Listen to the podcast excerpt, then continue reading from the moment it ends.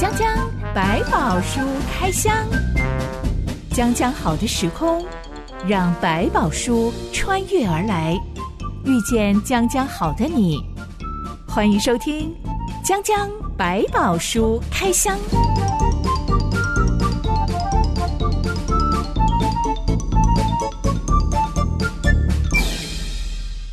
百宝书里有百宝，让知心和下凡哥为你开箱来挖宝。Hello，我是知心。Hello，下凡哥。社群平台上流传一个中国博士流浪到纽约街头十六年的影片。哇、嗯，下凡哥有看过吗？没有哎，十六年一个博士到纽约流浪。这个流浪汉他用很标准的中文自称，他年轻的时候是从复旦大学物理系毕业的。嗯哼，接下来到美国留学，读物理硕士，又读到了物理博士。博士在华尔街从事了将近两年的软体开发工作，非常高薪。嗯，原本就是名副其实的人生胜利组。对啊，能够到美国留学读到博士的人，真的是也不容易，很有好几把刷子吧。对，读到博士啊，这是不容易的事。没想到结婚之后，疑似遭到一些感情方面的挫败啊，嗯、精神越来越不正常，嗯、老婆离开他了，他忧郁症没有办法工作了，嗯、最后就流离失所，嗯，一直到现在已经流浪了十六年。哇，这十六年真不好过。也有人去查复旦大学的校友资料，嗯，还真的查到他真的是复旦大学的校友，嗯、这学历是没错的。也因为查到当年的毕业纪念册，嗯、才发现、嗯、哇，这个流浪。汉他当初从复旦大学毕业的时候的照片长得非常帅，帅哥。嗯、我看到那个照片也觉得、嗯、哇，真的是 人生胜利组哎！在网络上这什么都有，都找得到。又帅，头脑很好，对对，读到博士，哇，什么都有了。原本真的就是五子登科，嗯、但没想到最后却是流浪十六年，只因为忧郁症，心理上出了状况，很多事都没有办法做。有时候一些正常的智能都不好发挥了。嗯、反观我们常常会看一些什么白手起家的励志故事啊，嗯、谷底慢慢爬上来呀、啊，是、嗯、一出生是一手烂牌的人，对，最后竟然可以打出出奇制胜的人生局面。是，嗯、再想想这个竟然流浪十六年的人生胜利组，下半哥，你觉得人能够不丧志，嗯、有没有什么关键呢、啊？一般的人来讲，如果能够一步一步的往前走，有时候在锻炼的过程，他可能把自己的心智也练得更强壮。所以有时候我们在一个人生道路上，我们可能很快的走上一个很高峰的位置，可是你会发现，这些人往往碰到一点挫折或问题的时候，会一蹶不振，突然一下整个被打垮呀。反而是那个很辛苦走上来的，可能每一步都辛苦，但是他每一步都锻炼出更坚强的意志，我就是要去完成什么，或我要做到什么。反而在看起来缓慢的过程，累积他在心理上的承受度或耐压的程度，可能往往比那些瞬间走到人生高峰的人可能更高，更有韧性。我们讲那个坚韧的个性会更强壮一点。但我们天生能够拿到什么样子的牌，从来不是我们自己能够决定的。对，所以照这个逻辑来说，是天生含着金汤匙出生的人，好像很吃亏耶。是他小时了了，长大不小心碰到一件挫折，忽然间就一蹶不振了。嗯，这也很惨哎。是啊，当你是这样一个特殊的人物的时候，怎么样愿意让自己更一步一步的去完成每一个很重要的事情，而不只是。只专注在自己最擅长的事情上面，或者是很容易被大家吹捧或引导，都一直走在那些顺利的路上。他很自然的，他就必须去学习，去面对不同的比较不擅长的事情，反而可以锻炼出承受挫折的能力。因为其实你太容易、太会的东西，你可能一直往上走，怎么走都对，怎么走都对，却不忘记，其实在很多时候是因为有天分。可是如果你去做一些你不擅长的事，或者去跟别人学习的过程，你才发现哦，原来。我也有平庸的一面，发现自己是完整的会更好一些。刻意让自己去接触一些自己不熟悉、不擅长、需要去学习的东西，不见得你一定要学到很好，但你至少可以理解到自己也是一个一般人，有的好，有的不够那么强，这样就比较容易承受。真的碰到挫折的时候，有发我也是会碰到难处的。其实耐挫力跟接纳自己的能力很有关系耶。嗯，不管我今天是有钱人还是穷人，是一定都会遭遇人生当中的挫折。对，嗯、遭遇挫折的时候，我能不能够认清我真的不完美？嗯、我真的有一些犯错的时候，不管我是不是故意的，我都可以从中学到一些功课，重新的修正。特别是我是一个有信仰的人，嗯、我的主会帮助我重新来看待当初这个犯错到底是怎么发生的。我可不可以不要再犯同样的错呢？嗯、有的时候那个错不是表面上的行为的问题，而是内心的价值观的问题。对，在信仰的过程，我们可能来到上帝面前，第一步你先体验到就是有一位至圣的上帝，有一位完美的神，没有罪恶污染的上帝。你会发现，我如果再怎么样说自己是完美，都会不行，我还差很远，我还有很多东西根本不可能的。甚至我在这过程里面，我不认识这个神的角度来讲，我都得罪了他的时候，我会退到一个位置，我不过是人，我要理解我不过是人，即便我可能比别人有很多的强处，我聪明，我帅，但我有心中的软弱，他看得见。那时候你会让自己谦卑下来。可以理解，他们也是上帝创造的。我们的软弱都是有的，可以互相的担当，也接纳了自己软弱的时候，就比较能够面对。当失败挫折来说，不过就是人生的一个部分，应该去面对，可以处理的。感谢主，我不过是凡人，不是超人。嗯、感谢主，嗯、那位主愿意让我来考。是。讲讲百宝书开箱，今天我们要来开箱一位含着金汤匙出生的人。他在五岁的时候就忽然间家道中落了。让我们来开箱《撒母耳记下》第九到十章，一段月之后来开箱吧。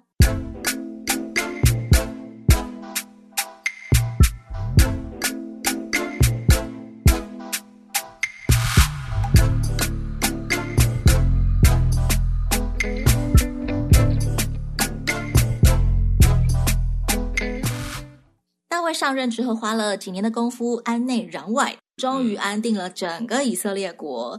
这个时候，大卫忽然想起当年和已故好友约拿丹的约定，他问臣仆说：“扫罗家还有剩下的人没有？我要因约拿丹的缘故向他施恩。”发现这个 大卫怎么不是单单只施恩给约拿丹的儿子孙子？竟然还愿意把扫罗全家族都纳在他的施恩范围吗？嗯，我觉得对于他来讲，当初他跟约拿丹所立的约，就不是只是为约拿丹一个人，而是为扫罗家。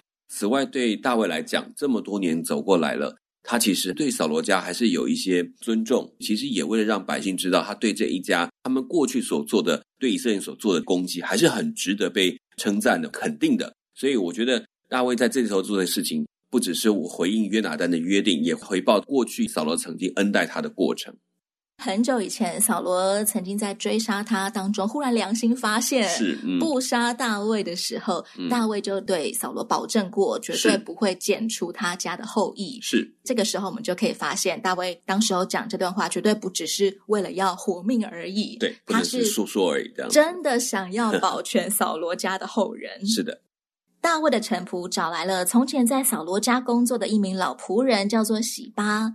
洗巴透露说，约拿丹有一个双腿残疾的儿子，叫做米菲波设。是、嗯、这个米菲波设之所以双腿残疾，是因为当他的爷爷扫罗、他的爸爸约拿丹同时战死沙场的那一天，嗯哼，死于以色列对菲利士的那场战役的时候，嗯、米菲波设才五岁。消息传回来，扫罗全家人都忙着逃难避难，嗯、因为国王死了，啊、对，大家长死了，嗯、全家人很可能难逃被诛九族的命运。嗯，大家都在逃难，奶妈也抱起五岁的米菲波设逃难，嗯、不小心把米菲波设摔在地上，嗯、他的双腿从此就瘸了。是，长大之后，米菲波设住在约旦河东马拿西支派的一个城镇，叫做罗底巴。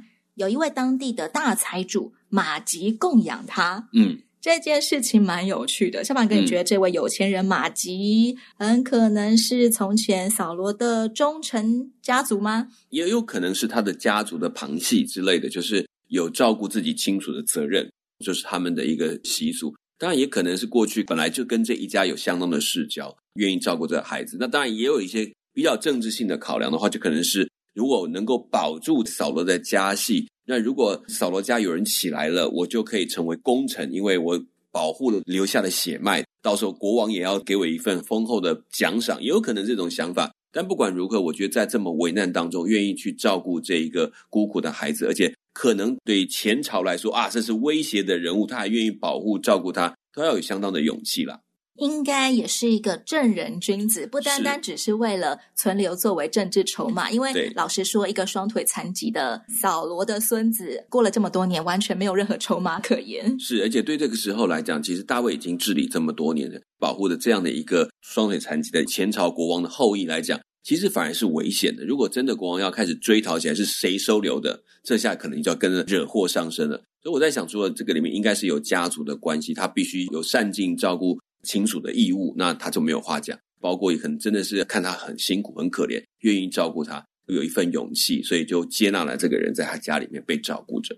双腿残疾的人在古代应该是蛮受歧视的吧？是在那时期，大部分来讲，身上有残疾的话，大概就是认为是带着罪恶的问题，或者是父母曾经犯罪。我想看到后来有很多有这种传说，在那个时代有这样的说法。甚至认为说，这是一个受咒诅的人，所以才会身上变成这个样子。这些都是可能一个不好的看法。能够保护照顾这样的一个对象，其实对他们讲也是一个蛮特别的。我想是非常的有慈心的，愿意去照顾他。我们可以想象，米菲波设这个人，他人生才五年内就经历了非常多舛的命运。是出生的时候，完全就是皇室血脉。嗯、没想到五岁的时候，因为爷爷跟爸爸一同战死了，从此就变成被人唾弃、被人瞧不起的残疾人，嗯、而且还要接受供养才能够活下去。嗯、对，没有谋生的能力。对，在那个时代，如双腿都断了，那真的是做什么事情都没有办法。像这样子的人，下巴哥，你觉得他大概要凭着什么样子的意志力来活下去呢？大概简单就是求生的本能，基本上活着还是比较好的。刚好又有人愿意照顾他，我想对他来讲，那就是已经算很大的福气了。所以好好活着已经是他当时可以做的一件事情了。相较当时可能很多其他类似像残疾的人，可能他就没有他这么幸运，还有人愿意照顾他。我想这就是已经很不错的事情，所以他也还是蛮珍惜自己可以继续活下去的机会吧。我想到几年前社会新闻上有一些知名人士，嗯、他们大言不惭的说要为自己争取一些权利，认为别人怎么可以瞧不起他呢？我可是女真人，什么镶黄旗的后代。嗯，当时候引起社会上的一片嘲笑的声浪，大家觉得。都过了几百年了，啊、你还在标榜你留着清朝的皇室血脉？对啊，米菲波设可能在那时候也不太喜欢提到扫罗的血脉。我相信对他讲，提出来反而很麻烦，大家就要盯着。那接下来你有打算怎么样吗？还是呢，你要让大卫盯上你吗？对他来讲，他都是宁可别提，我有一个好日子过就可以了。聪明人明哲保身，是生命会找到出路的。嗯。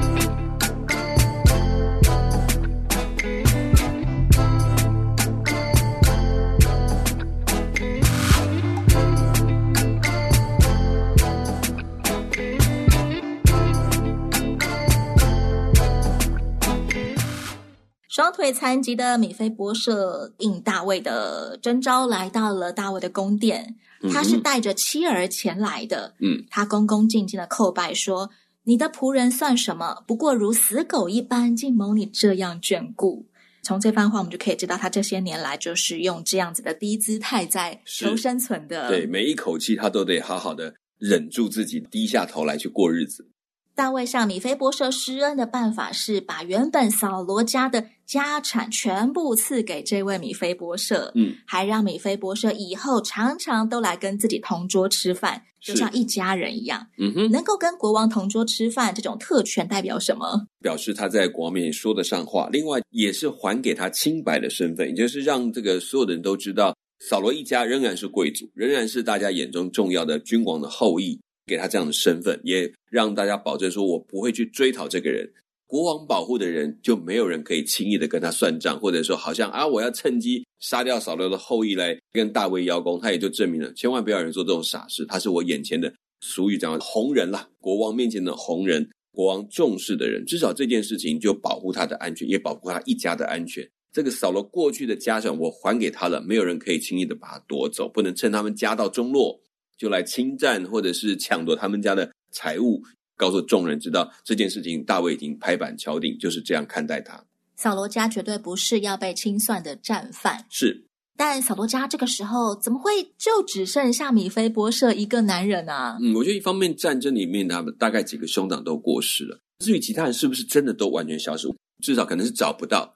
也可能是在战场上，也可能是干脆就隐姓埋名的藏起来，也有的是。可能就是担心接下来不管是菲利斯人的攻击，大卫接下来清算，还有接着扫罗做王的孩子，他是不是在那个时候也会去追杀其他的兄弟？这种我们都很难解释，因为其实确实在那个时代当中，有可能为了避免其他人要同时抢这个王位，亚尼尔为了永代他自己要永代的王，就把其他的兄弟或者可能的后裔子孙都杀掉。他的瘸腿可能也因为这样保住了命，反正没有机会当王，所以就留下来让人家好好的收养过日子，就要表示不赶尽杀绝。瘸腿等同于废人，所以不管是想要拉拢他，还是想要暗杀他，都瞧不上他。是，反而说不定变成保命的机会。我们以为大卫能够给米菲波设最大的好处就是养活他全家人了，嗯、是起码让他们不愁吃穿啊，提高他的社会地位啊，嗯、不要因为残疾被歧视啊。是，但大卫却做得更多，嗯、他把扫罗全家所有的财产都给他们了，米菲波设来继承、来管理。嗯，大卫为什么要这样子做呢？我觉得一方面保证他接下来的日子生活的所需，不需要向人家去祈求。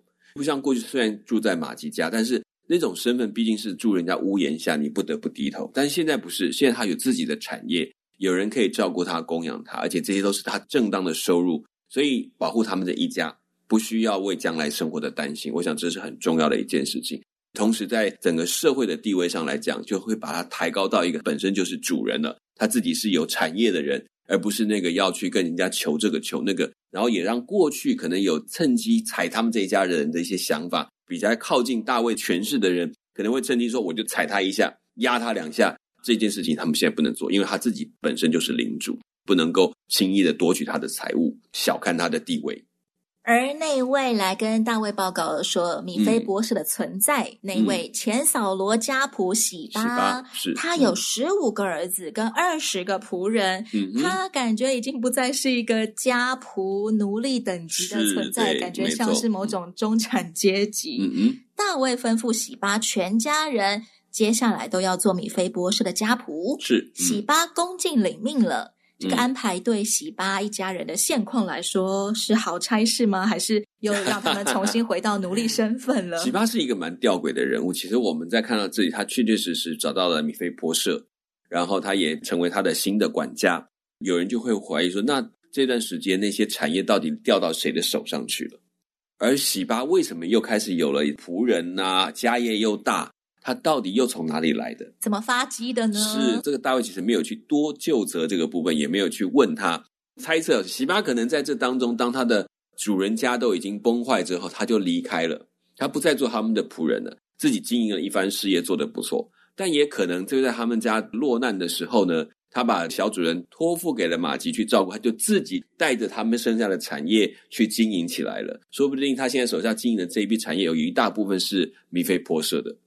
这个时候把他全部交回去，但是他又成为管家，在这个里面我不知道他心里面会怎么想，但是他确确实就接下来，反正总之这个发迹蛮特别的，我们实在没有找到一个很清楚的答案。跟后来喜巴的反应可以看出来，这个人还是有一点心机存在的。跟接下来几集又再一次出现喜巴的时候，我们仍然感受不出喜巴这个人到底是不是善类，是没有错，但感觉上他至少。还蛮知道分寸的，也知道要识时务。这时候大胃王讲了，他就好好的听，没有说哦，那我不要做，我自己有家业，他就去做米菲破舍的管家，甚至管理他一切的家业。恭敬领命，我们全家人都来服侍这一位残疾主人米非波设。对，我的孩子也是一样，是主人的仆人了。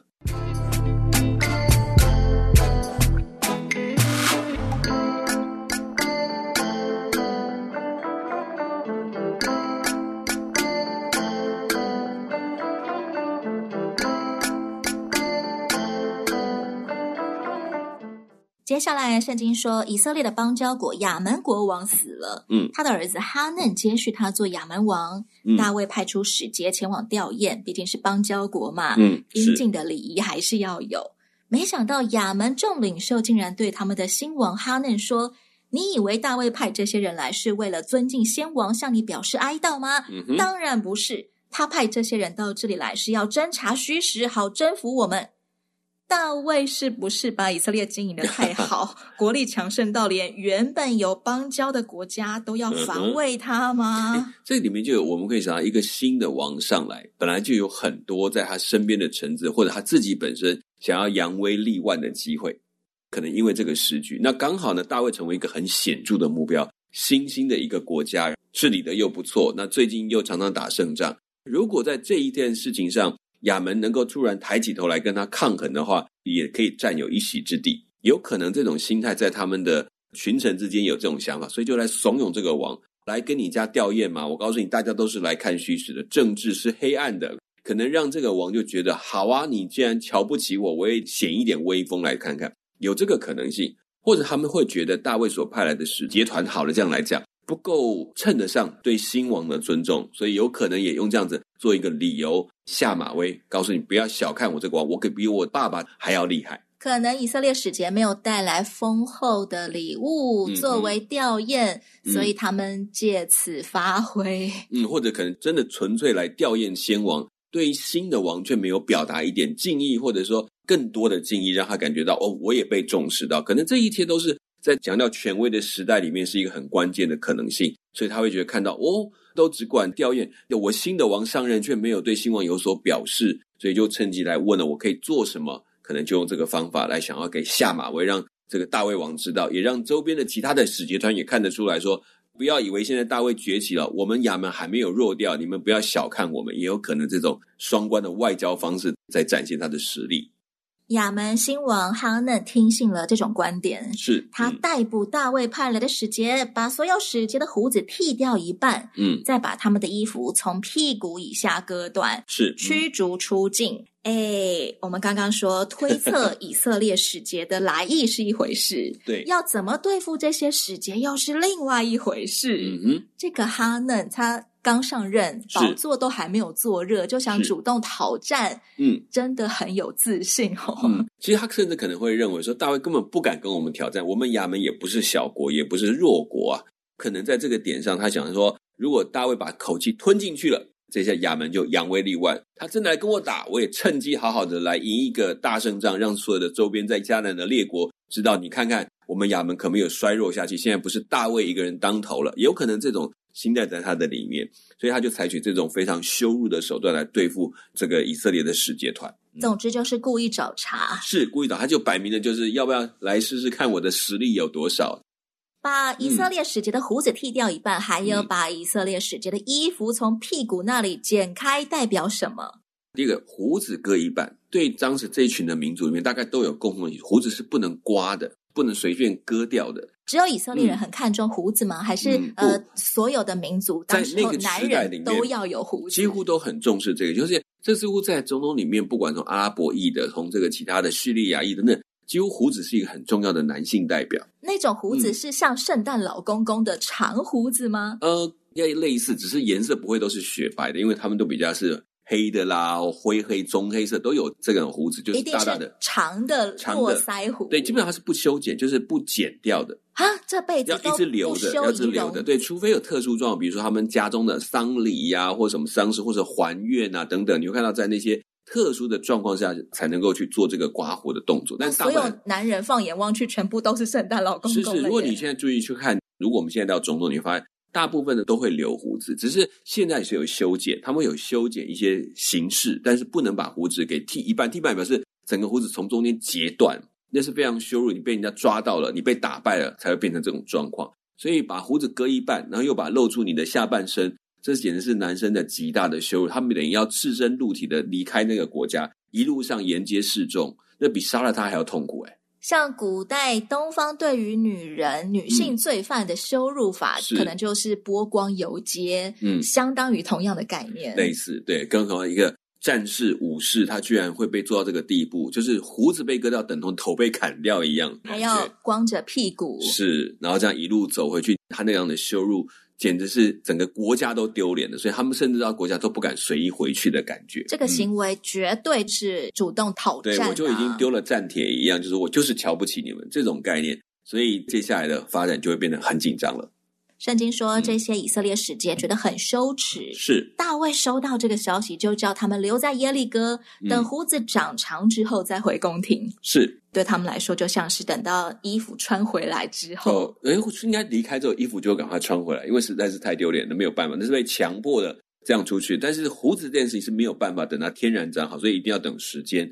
所以他耶利哥当胡子长齐，他可以回来恢复他的身份。大卫等于像证明说，你们不用担心。这个羞辱我可以帮你们承担一下，你们先安安静静的待在那边，等到胡子长好回来就可以了。亚门人也知道这下子真的要开战了，嗯，他们去雇了两万亚兰步兵、一千马家王的人，还有一万两千名陀伯人，嗯，大卫这边不需要找任何的佣兵，嗯，他派出元帅约押率领他们以色列的精锐战士，把所有的兵力分成两队。约押带领的那一队负责打亚兰人，而亚比筛负责的那一队负责打亚门人。